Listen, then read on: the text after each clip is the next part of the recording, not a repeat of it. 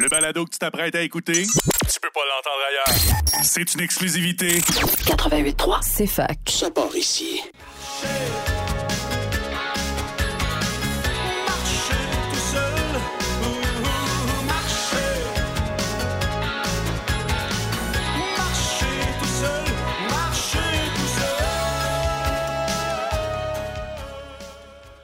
Oui, oui, oui. Bonjour tout le monde.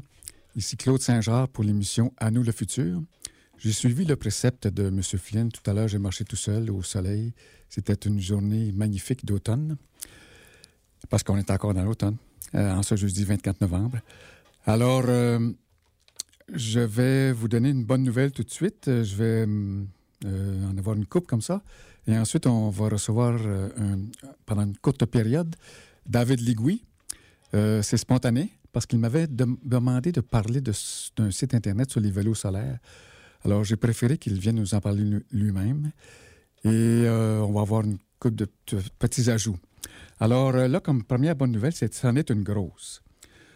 Pour l'introduire, je, je vais vous dire qu'en 2001, il y a eu un livre qui s'appelait Les créatifs culturels, écrit par Paul Ray et Sherry Anderson. Euh, ça parlait d'un groupe vaste qui fait un changement culturel à la pointe du changement social. Euh, c'est ça, les créatifs culturels. Puis en 2008, euh, ça a été euh, réédité. Alors en 2001, il y avait 50 millions de personnes aux USA et 80 millions en 2008.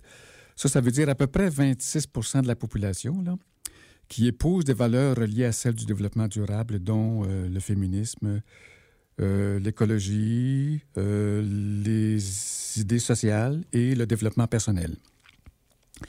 Aujourd'hui, quelques 14 ans plus tard, je trouve une nouvelle semblable dans un nouveau livre qui s'appelle, euh, il n'est pas traduit en français, Earth for All, Earth for All euh, A Survival Guide for Humanity. On parle d'un sondage qui a été fait dans le G20, donc 20 pays. Euh, un sondage qui a été fait auprès de 20 000 personnes. Et on leur a demandé est-ce que vous êtes préoccupé par l'état de la planète? Bien, 58% ont dit oui, on est très préoccupé. Après ça, on leur dit est-ce que vous croyez que les humains sont responsables de ce problème-là? 73% ont dit oui. Alors là, on leur demande vous, là, seriez-vous prêt à protéger la nature et le climat? 83% ont dit oui. Et après ça, on dit euh, la quatrième question est-ce que pour vous, là, c'est plus important de protéger la planète et euh, le bien-être humain que le profit ou l'économie ou la croissance économique? Alors, euh, 75 74% des gens ont dit oui, on veut le bien-être et la protection de l'écologie en premier. Euh, C'était 86% en Indonésie et 68 aux États-Unis. Alors, c'est ça la grosse nouvelle d'aujourd'hui. Soyez rassurés. Euh, il y a une volonté de faire un changement vers ce que cette émission appelle le symbiocène, c'est-à-dire une harmonie avec l'environnement. Et puis, euh, tout de suite, tiens, je vais vous le définir, vous le redéfinir. Je, l'ai déjà dit une fois, mais euh, c'est peut-être bon de répéter. Symbiocène, c'est un nom masculin. Euh, c'est une ère de l'histoire de la Terre basée sur la symbiose succédant à l'Anthropocène. Au Symbiocène, l'empreinte des humains sur la Terre sera réduite au minimum. Toutes les activités humaines seront intégrées dans les systèmes vitaux et ne laisseront pas de traces. Alors, je vous donne un autre mot, comme je le fais à toutes les émissions, parce qu'il y a un glossaire dans le livre Les émotions de la Terre de Glenn Albrecht. C'est le symbiomimétisme. C'est un nom masculin, c'est une forme de design et d'expression créatrice où les éléments symbiotiques de la vie sont reproduits dans tous les domaines de l'activité humaine. Il ne s'agit pas simplement de copier les formes de vie, mais de reproduire les processus vitaux qui renforcent les associations mutuellement bénéfiques entre les différentes formes de vie. Un petit mot sur euh, une autre sorte de bonne nouvelle, c'est le collectif COP15 qui nous dit, duquel, je vous, engage à faire partie. vous leur écrivez, puis vous allez recevoir euh, un bulletin de nouvelles. Euh, ils disent qu'ils ont 80 organisations et puis qu'ils vont faire des séries d'événements accessibles à tous et à toutes à l'espace Génération Vivante du 6 au 19 à Montréal. Moi, je leur ai écrit, j'ai dit, est-ce que ça, ça va être sur Zoom? J'attends la réponse. Et puis, il va y avoir euh, les solutions aux causes sous-jacentes de la perte de la biodiversité. Ça, c'est du 6 au 8 décembre. Donc, je vous encourage à être aux aguets de ça. Maintenant, euh, je reçois la bienvenue à David Ligoué, qui était venu ici là, il y a trois semaines. Euh, il nous arrive, allô, il nous arrive de 35 000 km en vélo solaire. Il a fait l'Amérique du Sud, euh, les États-Unis. Il a déjà vécu en Chine. Ben, c'est- toute une histoire, son affaire. C'est plusieurs livres et plusieurs documentaires qu'on pourrait faire. Fait que aujourd'hui, c'est ça, il, m'a demandé de parler du, si- du site Internet Les Vélos Solaires. J'ai dit, viens donc nous en parler toi-même. C'est le fun d'entendre ta voix. Fait que, David, qu'est-ce que c'est le site du vélo solaire? Euh, c'est quoi le but de ça? Puis toi, je pense que tu aimerais ça travailler là-dedans ou tu aurais aimé, c'est ton rêve? En fait, je l'avais rêvé, puis euh, j'ai vu qu'un copain l'a fait. Donc, euh, on est plusieurs à circuler dans le monde en, en vélo solaire. Et donc, c'est Stéphane qui a fait ça. Donc, c'est un site participatif. Donc, je vous incite à, aller le voir. S'appelle vélo-solaire.com. Donc, euh, c'est un site euh, collaboratif, coopératif. Donc, vous pouvez euh, choisir le type de vélo, avoir des bases techniques, un peu savoir comment faire la conception, construction et- l'usage. Et après, donc, il y a différents témoignages. Donc, dans tous les témoignages que vous allez trouver, vous trouverez le style qui vous convient. Donc, vélo cargo, vélo tandem. ça peut être aussi vélo mobile. Un vélo mobile, c'est un vélo qui a une carrosserie. C'est une carrosserie porteuse. Bon, il y a plein de sources d'informations et c'est en deux langues. Donc, euh, français et anglais. Moi, j'ai commencé aussi des ateliers euh, participatifs, parce que je voulais que ce soit accessible aux femmes. Donc là, j'ai en train, de, avec Julie Rose, de convertir un vélo en, en vélo euh, électrique. Après, si vous voulez l'utiliser sur la neige, il faut des pneus larges avec des clous. Mais bon, j'ai vu hier qu'il y avait des, des gens qui font du, de la livraison euh, en, en vélo électrique, en fat bike. Si quelqu'un veut transformer son vélo ordinaire en électrique, ils peuvent te rejoindre. Est-ce qu'il y a une adresse courriel? Oui, en fait, euh, moi j'ai un site aussi. Moi, je dois le faire en- à grande échelle avec, le, avec le- les, les pays d'Amérique latine. Donc, nous, on a un projet d'aller encore plus loin, de faire euh, euh, des vidéos beaucoup plus professionnelles et complètes. Et aussi, donc, le, vous pouvez trouver tout ça en anglais sur mon site. C'est Bank on the Climate, B-A-N-K-O-N-T-H-E, Climate, euh, C-L-I-M-A-T-E. Donc sur, ce site, vous trouvez euh, un peu toutes les quatre étapes qu'on veut faire. Nous, on veut faire 8000 euh, kits euh, de conversion en open source pour avoir un, un certain- atteindre une certaine échelle, pour après le rendre disponible pour le monde entier. D'abord pour le peuple latino. C'est un projet sur trois ans et on a la réponse à la fin du mois. On a demandé 5 millions à Google. Peut-être que c'est un projet qui s'appelle Impact Challenge. Peut-être qu'on va être sélectionné. C'est cinq bourses de, c'est six bourses de 5 millions d'euros, 5 millions de dollars sur euh, des projets euh, écologiques. Bon, c'est bien de rêver en grand. Félicitations. Euh, bonne chance pour ça. Et puis, cependant, ici, là, les gens qui ont des vélos électriques, ils n'ont pas besoin de panneaux solaires parce qu'ils peuvent se brancher sur Hydro-Québec, qui est nourri par des, euh, voyons, l'hydroélectricité. Mais je pense que c'est plus pour le reste du monde qui est euh, en développement, là, qui n'a pas d'hydroélectricité, qui peuvent s'abreuver directement au soleil. Mais je crois que vous êtes, ouais, vous êtes super bien placé. Vous, euh, je crois, et aussi le, Winnipeg, tout ça. Vous avez des, des régions de- du Canada qui sont très autonomes en, en énergie renouvelable. Mais bon, euh, vous avez aussi un très fort albédo ici à cause de la neige. Ah. Donc si vous mettez votre panneau solaire vertical, d'abord il ne va pas geler, vous n'allez pas le déneiger, et en plus vous allez augmenter euh, grandement votre production d'eau. C'est bien d'avoir Aujourd'hui, ce qu'on voudrait pour le Mexique et pour les pays du Sud, c'est d'avoir un panneau de 50 à 100 watts. Donc c'est euh, un demi mètre carré. C'est facile à mettre sur un vélo. Mhm. Donc vous pouvez voir ça sur le site euh, vélo-solaire.com, un peu toutes les... euh, et ça vous donnera peut-être des idées. Moi, je- je- j'essaie de faire ça avec vélo, Julie Rose, là, et son conjoint. En, en deux demi-journées, on, y- on, va, on y arrive. Puis il y a aussi euh, une entreprise locale qui s'appelle Archimède, qui, eux, propose des kits et ils vous les montent. OK. Fait que pour trouver ton site, là, c'est David L-I-G-O-U-Y. Mon site, c'est bankontheclimate.com. OK, d'accord. Euh, OK, merci. Et puis, tu es venu ici, là, euh, en vélo, pour surtout COP 15. Tu nous as fait prendre conscience de la COP 15 euh, en faisant une conférence au Café Baobab. Et ça s'en vient, là. Toi, tu vas y aller, moi aussi un petit peu. Et puis, euh, je pense que tu vas être euh, comme reporter, euh, tu vas faire des entrevues des gens sur le trottoir, puis tu vas nous envoyer ça peut-être pour qu'on puisse passer ça ici à l'émission. Ouais, c'est vraiment exceptionnel ce qui se passe là, c'est historique. On a, on, a, on a vraiment beaucoup, beaucoup de chance euh, d'être un, énorme facteur de changement au niveau local, national et aussi international. Le symbiocène, c'est mondial. Mais le micro, la microsymbiose ou le sym- symbionimétisme, Oui. Voilà, euh, ça peut se faire au niveau local, mais ça peut aussi s'organiser au, ni- au niveau national et, partager vos connaissances au niveau mondial. Donc moi, je vais organiser pour le... Je participe à une... Suite à la conférence que j'avais fait à, à- au Baobab et aussi à la Corderie, euh, nous allons réaliser, donc suite à la conférence des COP et en prévision de la COP 15 de Montréal, la Corderie de Sherbrooke et Café Baobab nous invite à une réunion Mhm. conférence sur les enjeux et les buts des COP, ainsi que sur, que sur l'implication locale des objectifs de développement durable. Les enjeux environnementaux majeurs que nous vivons ou allons vivre dans un futur proche sont depuis longtemps théorisés par des, acte- par des acteurs scientifiques majeurs partout dans le monde et ils vont être présents à la COP. Les conférences des parties ont permis d'effectuer des travaux d'ordre internationaux tels que la création des 17 objectifs de développement durable de l'ONU qui sont à la base de la réalisation des buts de ces grandes rencontres internationales. OK.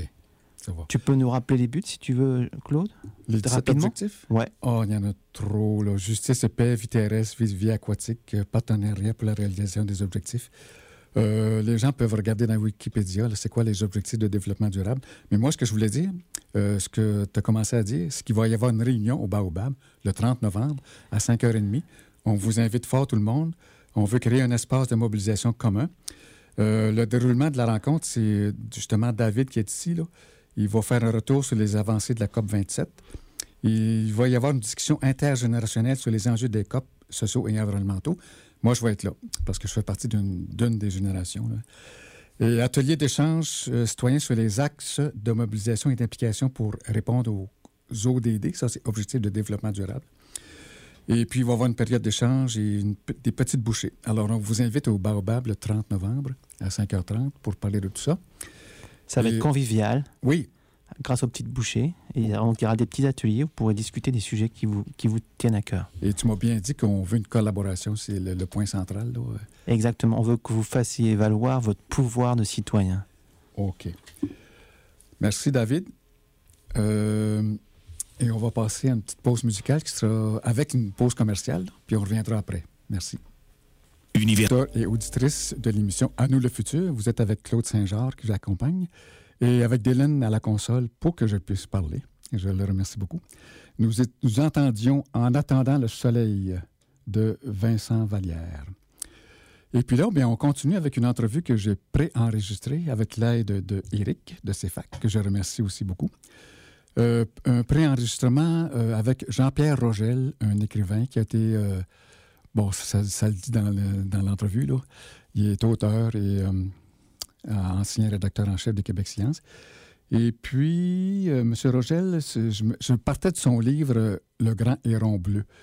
En sous-titre, nous avons 30 ans pour sauver la biodiversité. Peut-être que c'est trop, 30 ans, ou que c'est passé. Je pense que c'est passé. Et puis, donc, on part avec l'émission. C'est euh, 27 minutes en ligne, en direct. Euh, Installez-vous dans votre chaise, écoutez bien ça, c'est bien intéressant. Bonjour, M. Rogel. J'ai regardé Wikipédia. Euh, vous avez été directeur, chef de direction à Québec Science comme journaliste. Et puis, vous avez été à Découverte. Vous avez gagné un prix pour un reportage sur les, euh, les gaz de schiste, je crois. Et vous avez écrit six livres. Moi, j'en ai lu un seulement. Je vais me rattraper pour lire les autres. Un paradis de la pollution, les défis de l'immigration, la grande saga des gènes, l'hippopotame du Saint-Laurent, la crise des abeilles, la planète du héron bleu. Alors, félicitations pour tout ça. Fait j'ai des questions à vous poser parce que nous sommes près de la COP 15 sur la biodiversité euh, pour la radio CFAC ici à Sherbrooke. Donc, euh, ce serait quoi votre bilan de l'érosion de la biodiversité? C'est un petit peu mêlant. Il y a M. Barrault, le physicien, là, qui dit que nous avons perdu 50% de presque tout. Là. C'est un peu insécurisant, mais je crois que c'est moins que ça en général. Mais la, biodiversité, on, la perd depuis qu'on a une accélération de, euh, de la présence des humains sur la Terre. C'est depuis qu'on est, euh, de, depuis la dernière révolution industrielle, disons 200, 250 ans euh, au maximum. Euh, on, on, la perd parce qu'on est très nombreux, on utilise beaucoup de ressources et puis on, on, on détruit des habitats on détruit des espèces qui se servent de ces habitats, des espèces de mammifères, mais ça on le voit très bien. Là, il y a beaucoup d'endroits où euh, certains mammifères euh, n'existent plus ou ont des populations très réduites. Puis ça, c'est à l'échelle de la planète. C'est aussi à l'échelle du Québec. On n'a qu'à regarder comment le caribou des bois, par exemple, est poussé dans ses derniers retranchements par les, les coupes forestières. Alors, donc, il y a une érosion progressive de la biodiversité depuis 200 ans et qui s'accélère de plus en plus. Mhm. Alors là, on peut, on peut avoir des chiffres euh, euh, globaux et puis on peut, on peut réfléchir à ça, mais en, gros, le, le, le c'est ça le, phénomène. Là. 75% mhm. de la surface terrestre a été considérablement modifiée selon euh, la plateforme intergouvernementale scientifique et politique sur la biodiversité. 66% de la zone océanique a subi ce qu'ils appellent des impacts cumulatifs croissants et plus de 85% des milieux humides, les milieux humides, les, euh, les marais, les tourbières ont disparu. Mhm, mhm. Alors, euh, si on regarde du côté de la population des, euh, des animaux, qu'on appelle les, vertébrés, là, dans la même étude, on dit que environ 25% des espèces de groupes d'animaux et de plantes sont désormais menacées. Alors, en gros, c'est le portrait. D'accord. Et ça s'accélère. OK. Et je pense que le monarque, c'est moins 50 les oiseaux, moins 33 depuis 15 ans. Et les insectes, est-ce que ce serait moins 50 Alors, bon, il y a plusieurs études qui sont des estimations sur les insectes. Euh, le, problème avec les insectes, c'est qu'ils sont très, très nombreux, tant mieux pour eux. Euh, on ne les connaît pas tous. On n'a pas fait, fait d'inventaire. Alors, on a des, on a des estimations et euh, c'est une des questions qui est, qui est, débattue euh, parmi les spécialistes. On a des inventaires qui sont incomplets. Alors évidemment, on, connaît très bien euh, tous les mammifères. encore, tous les mammifères. On dit qu'on en connaît 95% 85% des plantes, environ, ça veut dire environ 270 000 espèces. Mhm. Puis pour les oiseaux, ben, on, les connaît presque tous, c'est 9 900 espèces. Les insectes, on en connaît seulement à, à peu près 12% et c'est pour ça que c'est difficile à savoir. on sait que les insectes sont en déclin dans, dans certains habitats, dans certaines régions, en fort déclin, mais on ne sait pas à quel point ils sont affectés par euh, euh, la, crise de la biodiversité, l'érosion, que moi j'appelle l'érosion de la biodiversité, parce que ben, ils sont nombreux, ils sont discrets, puis ils sont difficiles à étudier. Oui, d'accord. Euh, ce que vous venez de dire, je pense que c'est la page peut-être 37. Je me suis, j'avais vu cet encadré-là, là, et ça me permet peut-être de, de, passer une autre question sur. vous aimez la pollinisation que font les abeilles. Et euh, je pense que c'est un peu triste de voir qu'elles disparaissent avec les, pesticides et les néocotinoïdes, je pense. Puis vous avez écrit un livre aussi sur la crise des abeilles. Alors, pour vous, est-ce que c'est ça passe par un changement de l'agriculture, l'élimination des pesticides, le retour des abeilles?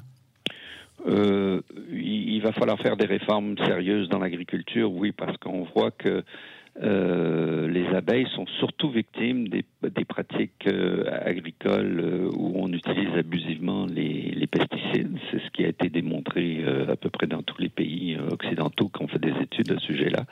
Alors, je, redis une chose, là. Les, abeilles, c'est des petits insectes magnifiques, des petits insectes sociaux qui nous donnent du miel, mais en, nous donnant le miel, eh bien, elles vont chercher dans les, dans les, dans les fleurs, euh, elles vont chercher du pollen, elles, pollinisent et s'en collent plein les pattes et puis elles transportent ça ailleurs. Alors, euh, elles permettent aux arbres à fruits d'avoir des fleurs et nous, donc, d'avoir des, par la suite des fruits. Alors, il y, a énormément de, de, de, de fruits qu'on mange qui sont pollinisés par les abeilles. S'il n'y avait plus d'abeilles, il n'y aurait plus de pollinisation qui est ce transport gratuit de, du, du, pollen euh, qui permet ensuite la fécondation euh, euh des, des, des pour les fruits. Et mm. donc, on serait vraiment très mal pris s'il n'y avait, avait, plus d'abeilles. Heureusement, il y a quand même des signes que ça se redresse un peu dans certaines régions. Malheureusement, dans les régions agricoles, ça va pas bien. Et il va falloir que l'agriculture devienne biologique si on veut revoir les niveaux de population d'abeilles qu'on avait auparavant. Mmh. Sinon, ben, on, fera, on n'aura plus de miel dans la, du Saint-Laurent. Euh, on ira chercher notre miel dans les quelques régions euh, périphériques euh, qui, qui n'ont pas d'agriculture intensive, d'agriculture industrielle, qui utilise des, des pesticides. Puis dans l'immédiat, ben, il faut abandonner ces pesticides-là. C'est absolument essentiel. Les compagnies tergiversent. Elles, elles exigent des gouvernements des délais, soi-disant, parce qu'elles vont faire moins d'argent. Et, mais il y a plein de, d'insecticides qu'on peut utiliser, qui sont des insecticides alternatifs, euh, chimiques ou des insecticides biologiques, et on pourrait parfaitement régler ce problème-là. Oui, d'accord. C'est très intéressant que les abeilles échappent presque par hasard du pollen, ce qui, fait ce qui nous fait manger finalement. Euh, ça me rappelle un livre de Buckminster Fuller, qui, lui, appelait ça en anglais le precession. Je ne sais pas trop en, français qu'est-ce que ça pourrait dire. Mais en tout cas, j'ai trouvé un point commun avec Buckminster Fuller, qui, incidemment, a travaillé à Sherbrooke, ici, là, en 1914. ah, ça, je ne savais pas. Puis, euh, vous m'avez dit aussi que la résolution des problèmes reliés au changement climatique et euh, ceux de la biodiversité, en ce qui concerne ceux de la biodiversité, c'est beaucoup plus simple. Alors, peut-être que vous pourriez en profiter pour me, dire euh, qu'est-ce qu'on devrait faire pour, pour redresser la situation afin d'atteindre les cibles et quelles cibles? C'est une grosse question. Alors, brièvement, pour le changement climatique, il faut absolument réduire nos émissions à la source. Puis ça, c'est très compliqué parce qu'on a beaucoup de sources euh, de, de, carbone, euh, de, euh, gaz à effet de serre, l'industrie, les transports, etc. Donc, ça, ça, touche toute la société et il faut faire de, très, très grands changements. On le voit. En ce qui concerne la biodiversité, la nature, en fait, la biodiversité, c'est la caractéristique essentielle de la nature. On pourrait résumer en disant, sur notre planète, une caractéristique essentielle, c'est la vie. Et la caractéristique de cette vie, c'est qu'elle est diverse. C'est la biodiversité. Il y a une diversité de, de, de, de gènes, d'écosystèmes euh, euh, et d'espèces, évidemment. Donc, il faut protéger ces espèces-là et principalement, il faut leur laisser des endroits où elles peuvent s'épanouir. Alors, il faut faire des aires protégées, des parcs, des réserves euh, qui sont le plus grandes possible, le plus interconnectés possible. Alors, il y a des accords internationaux pour ça, l'accord sur la, biodiversité, justement. et euh, les, pays sont responsables de, donner des comptes euh, auprès de cette convention de la biodiversité et, ils, doivent protéger un, certain pourcentage de leur territoire. On a commencé timidement il y a 15 ans avec 5 on est monté à 12 Alors 12% des terres et des mers sous contrôle des États doivent être protégées. On est rendu à peu près 17 pour la, pour la partie terrestre.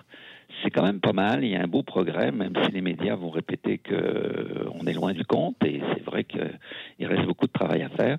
Mais un des objectifs, ou l'objectif fondamental même de ce qui va se passer à Montréal, la COP 15, c'est d'établir des objectifs euh, sérieux, tenables pour les 15-20 prochaines années. Et on parle d'une protection de 30% euh, du territoire terrestre et marin sur une période de 10 ans. Alors, c'est ce qu'ils appellent l'objectif 30-30, 30%, d'ici 2030. Euh, euh, bon, là, on est rendu déjà à 2022. On a quand même perdu deux ans à cause de la pandémie et puis différents retards.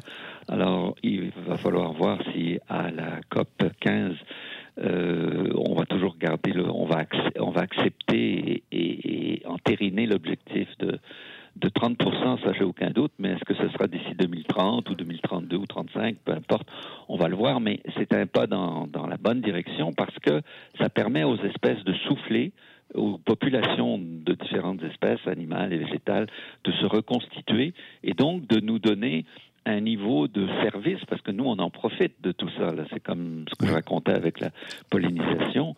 Euh, tout, tout ce qu'on euh, tout ce qu'on mange nous vient de, des produits de la terre et, ça vient donc euh, de, de ce, ce, bassin de biodiversité extraordinaire qui a été augmenté par euh, l'agriculture parce que si on regarde les, les graines euh, naturelles, il y en aura peut-être il y en aura peut-être assez pour survivre, mais on a une belle diversité parce que l'agriculture a permis de faire des hybrides et tout ça.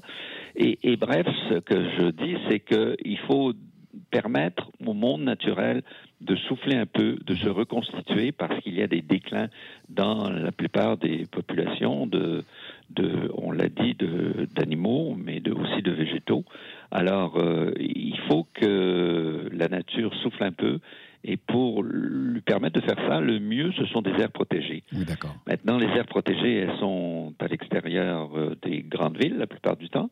Mais comme je le disais, il faut aussi réformer la partie où on cultive la terre. Il faut que cette agriculture devienne de plus en plus biologique ou sinon carrément de l'agriculture biologique. Puis dans les villes, ben, il faut aussi faire quelque chose. Euh, il faut les reverdir, il faut, il faut leur permettre de, de lutter contre les, les, changements climatiques, entre autres en plantant des arbres, parce que c'est c'est très bon. Euh, planter des arbres, ça nous donne ça nous donne euh, de, de, de l'ombre, ça nous donne un rafraîchissement, ça, ça nous permet de respirer euh, l'été. Alors on parle beaucoup des, des silos de, de, fraîcheur dans les villes. Ben, il mhm. faut en faire de plus en plus. Mhm. Puis il faut reverdir nos villes aussi. Oui. Ça me rappelle le cardiologue François Rives, euh, que j'aime beaucoup, beaucoup, euh, qui parle de ville euh, cardioprotectrice. Eh oui, oui, oui. Et puis on peut même ajouter les, les effets, les, les, effets bénéfiques du point de vue de la santé mentale, psychique. Oui. Euh, il y a quand même un certain nombre d'études qui sont bon, qui sont quand même des bonnes études, mais c'est pas des très, grandes études où on, a fait, euh, par exemple, je pense à une étude où on a demandé à des femmes de plus de 60 ans, il y en avait quand même euh, beaucoup, c'était euh, un échantillon de plus de 1000 en, Allemagne, de se promener dans une forêt tous les jours. Et puis l'autre partie de ces femmes-là ne le faisait pas. Et il y a des différences évidemment, vous le mentionnez, dans leur euh, euh, dans leur tension artérielle. Ça, c'est la partie bénéfique physique. Et puis il y a des, il y a des il y a aussi des marqueurs de stress qu'on repère dans le sang qui sont moins élevés chez les personnes qui fréquentent régulièrement des forêts que chez les personnes qui les qui les fréquentent pas. Donc il y a des il y a des il y a des aspects euh, personnels, psychiques en dehors de, de tout le sentiment que les gens peuvent avoir de calme, de repos et de, de beauté là en dehors de l'aspect esthétique.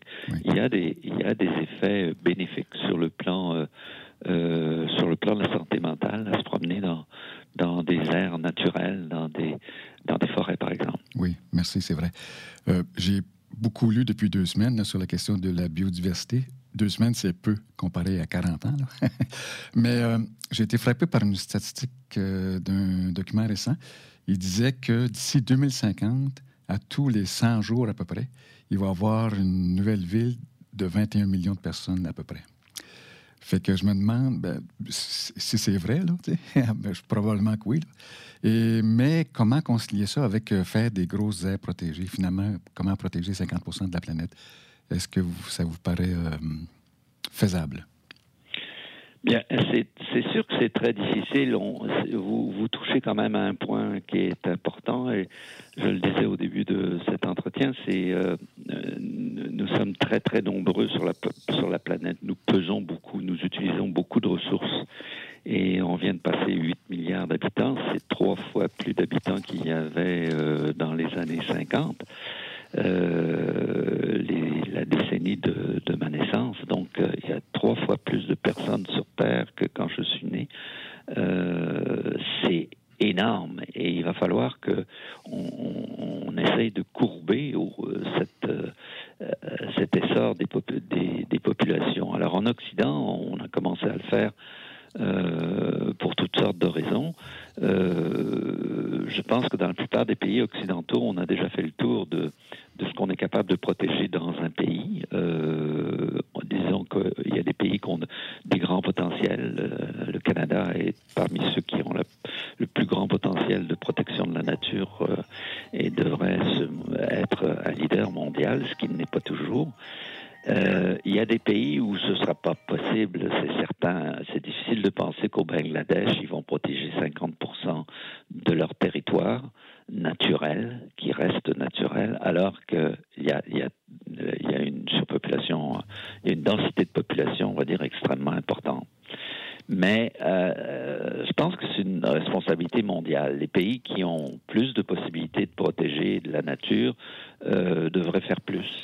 Et puis les pays qui ne peuvent pas, eh bien, euh, euh, il va falloir les aider à le faire et il va falloir euh, euh, faire des, des, choses qui sont différentes.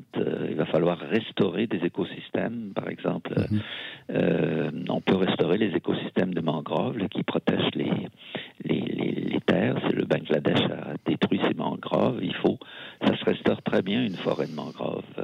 ça prend du temps, mais on y arrive. D'accord. Vous avez consacré, je pense, presque un chapitre euh, au sujet de Aldo Léopold, l'écologiste, qui suggère une éthique écologique.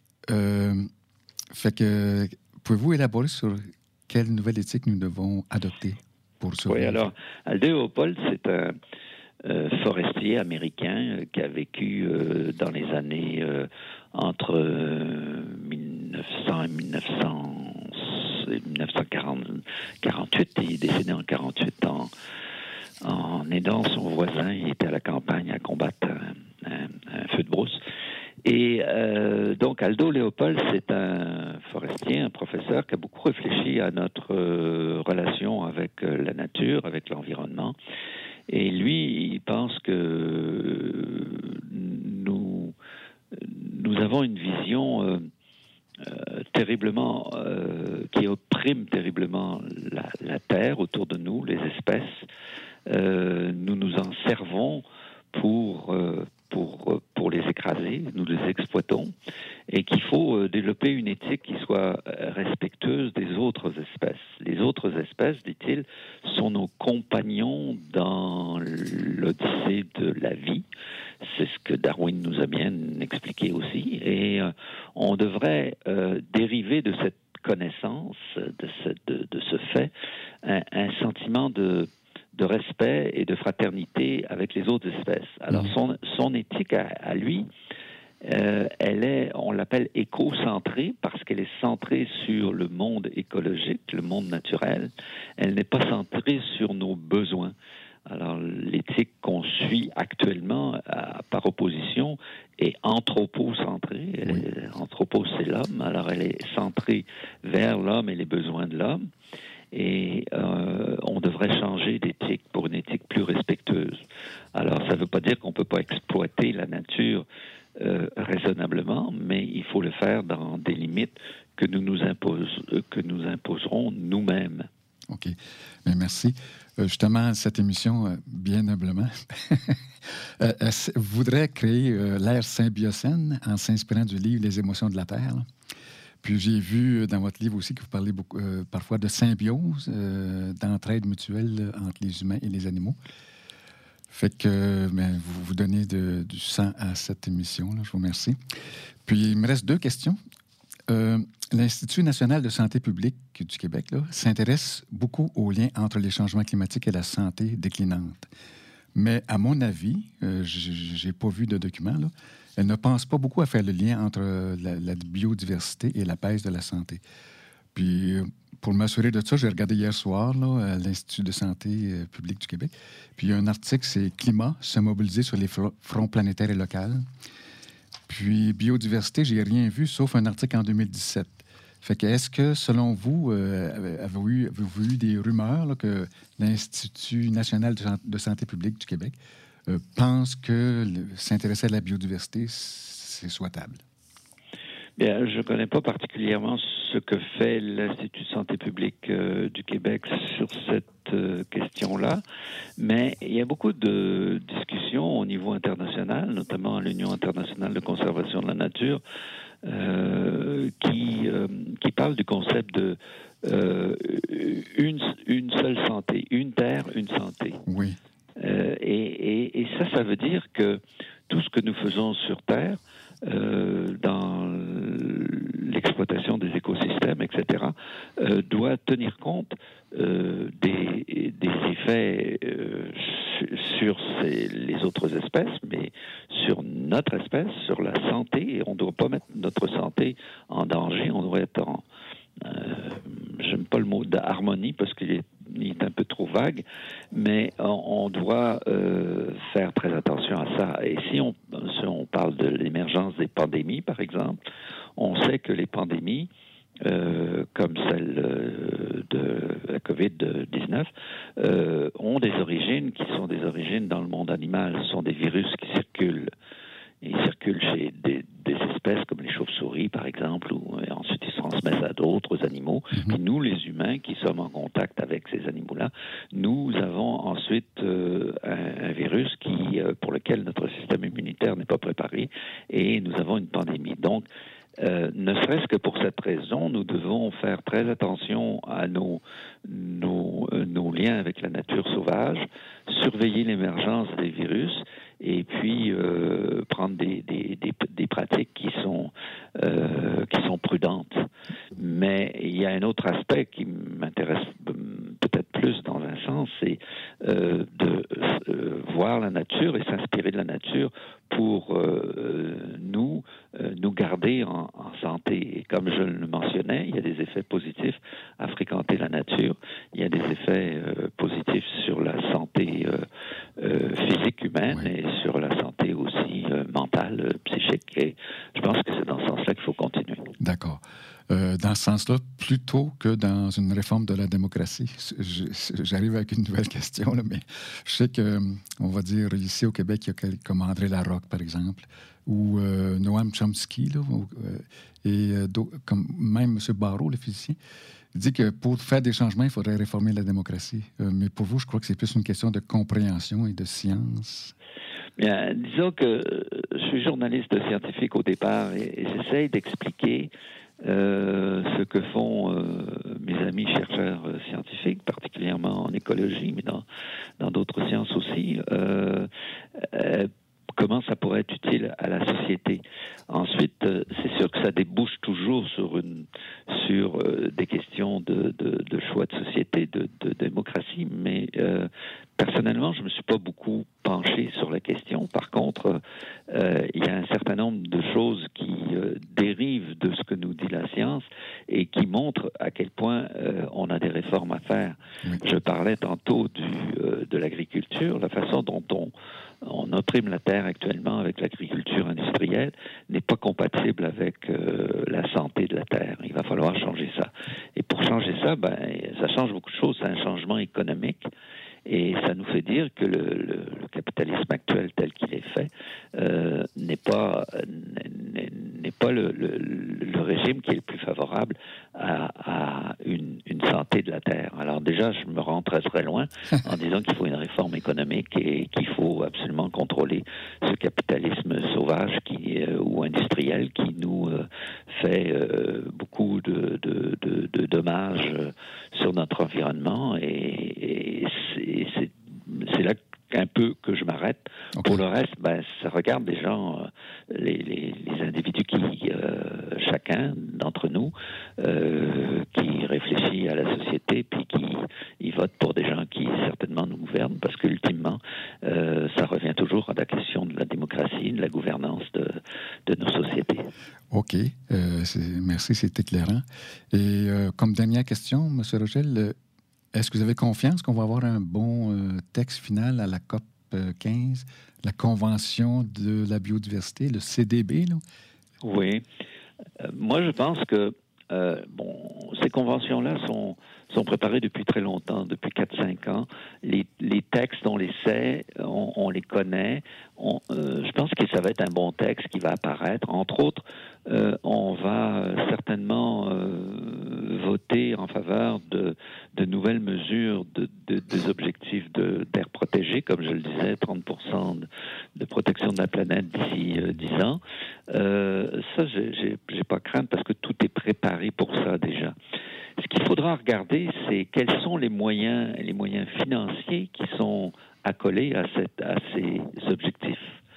Et j'ai bien peur que ça fasse, ça fasse un peu comme la COP 27 euh, de Charles sur le climat, c'est qu'on s'entend sur des objectifs mais on ne s'entend pas sur des engagements financiers qui permettent de réaliser ces objectifs rapidement.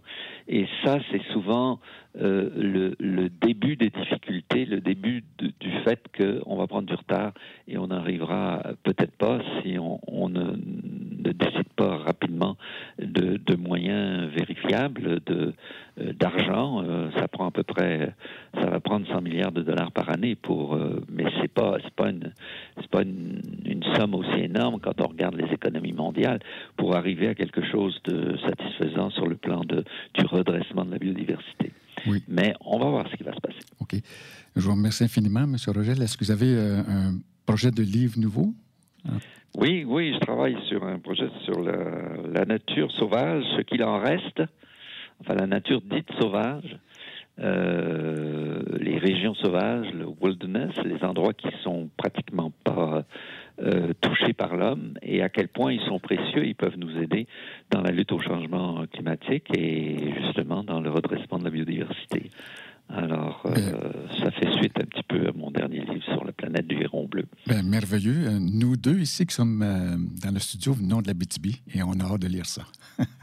Bon, ben c'est bien. Puis je vais, entre autres, je, je suis allé en Abitibi, j'ai rencontré des gens là-bas. Alors, je vais parler de l'Abitibi. Merci, monsieur. Bonne journée. Merci beaucoup. Merci. Au revoir. Alors, euh, nous sommes maintenant en présence. Euh, merci à Eric qui était à l'enregistrement euh, avec M. Rogel. Merci, M. Rogel. Alors, chère génération Z qui est à l'écoute, là, et puis quelques baby boomers peut-être, là. Euh, pour donner suite, je vous suggère de lire le plan sud pour le Québec. Jérôme Duprat, le bassiste de Cowboy Fringant, a co-écrit ce document-là. C'est 30 pages. Il y a six orientations. Allez, allez lire ça. Je suis certain que vous l'avez déjà trouvé. J'ai même pas fini ma phrase, puis vous l'avez trouvé. Il y a aussi l'Association québécoise des médecins pour l'environnement qui ont publié Je vote pour ma santé. 52 recommandations. Allez voir ça. Et le réseau d'action pour la santé durable a 18 recommandations. Euh, ça, il y a 50 groupes, là, tu sais, c'est important, c'est intéressant, il faut savoir ça. Et puis, je termine, euh, il va y avoir une petite pub, là. Euh, on va je termine l'émission, puis la pub va finir avec la musique. Euh, je, souhaite une chambre du futur pour qu'on anticipe et qu'on envisionne le long terme, euh, qu'on apprenne à concevoir l'avenir.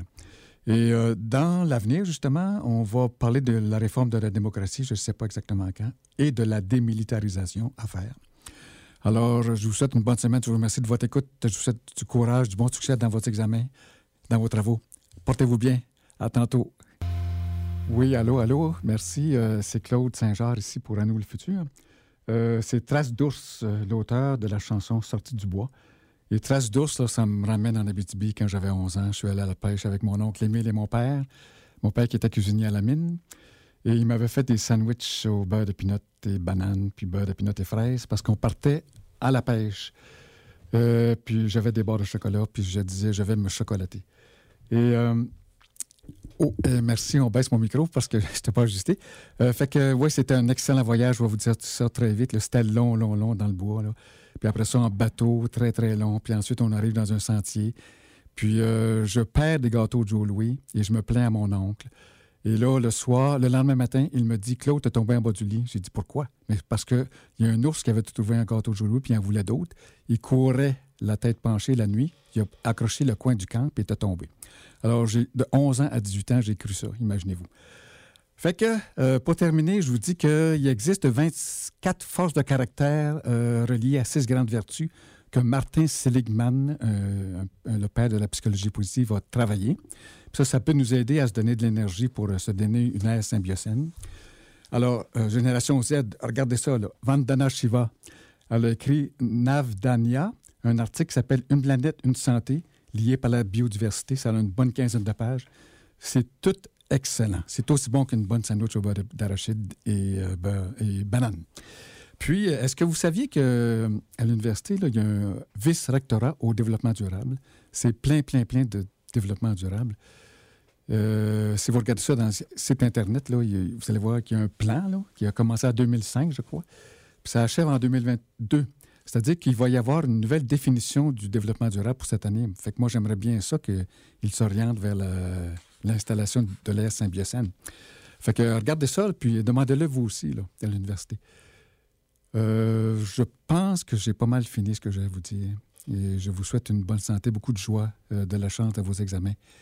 Et euh, je vous rappelle, grâce à David qui lève son doigt présentement, que le 30 novembre, mercredi le 30 novembre, au Baobab, Café Baobab, il y a une rencontre, un 5 à 7, pour discuter de développement durable, de COP 27, de COP 15, de collaboration, d'entraide, pour se sortir du trouble ensemble. Alors, on le fait-tu ou on le fait pas? On le fait. Merci.